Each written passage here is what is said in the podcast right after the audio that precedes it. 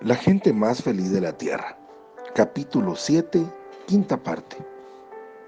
Quizá la dimensión de la victoria y la amargura de la batalla estaban relacionadas. Quizás el enemigo lucha más fuerte cuando teme lo peor. Ahora solo quedaba por terminar el cierre financiero, el programa por seguir y el cierre de la casa. Weinberg estaba al teléfono de nuevo.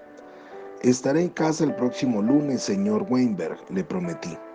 Debería de alegrarse de que no haya llegado antes. Cada día que espera, el precio de la empresa baja. Le estoy ofreciendo medio millón de dólares al contado por una compañía que está perdiendo dinero y usted lo toma con calma. No consigo entender su línea de pensamiento, Shakarian. El lunes por la tarde prometí y el lunes a las 2, papá, Adolf Weinberg y yo nos sentamos a comenzar la intrincada transferencia de los molinos rodantes, elevadores, inventario general y lo demás.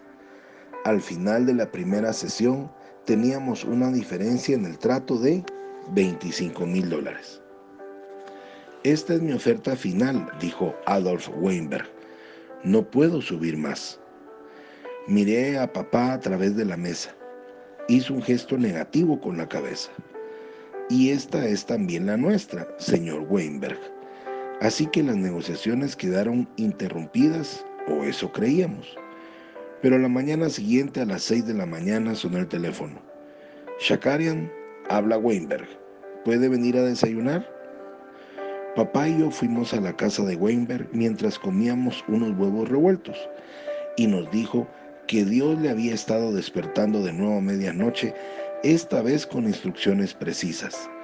Tienes que llamar a los Shakarian mañana por la mañana y aceptar su precio. De modo que aquí estoy.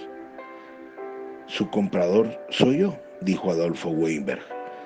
A su precio y démonos la mano Isaac y Demos.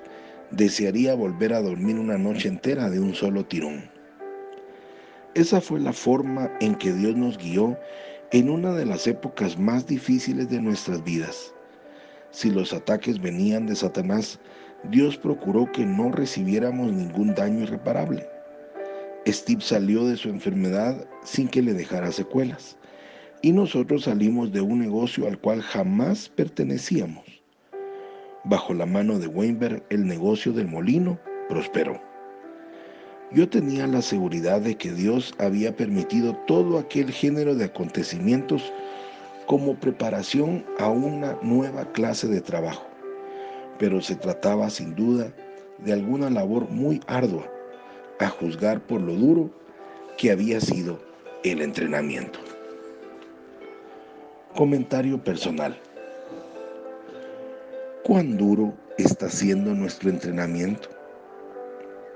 A cuántos negocios o trabajos nos hemos metido en que el Señor no tiene nada que ver.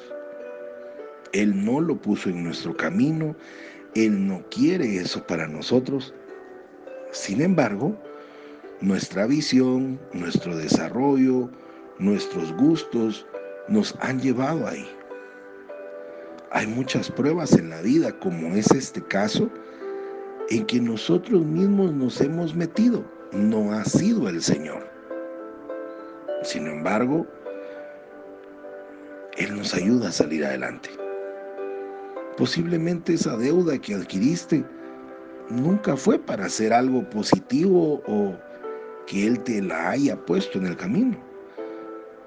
Posiblemente esa tarjeta de crédito, ese vehículo, esa casa, aún pensando que era para la familia, no era el momento y hoy estás pasando alguna situación difícil o muy difícil.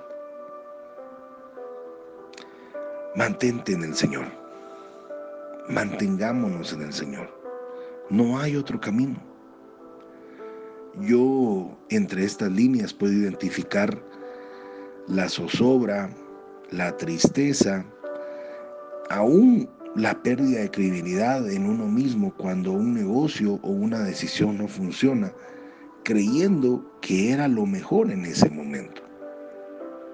Dios transforma nuestra historia. Dios transforma nuestra historia si nosotros se lo permitimos. Soy Pablo Zárate y te deseo un día lleno de bendiciones. Hasta mañana.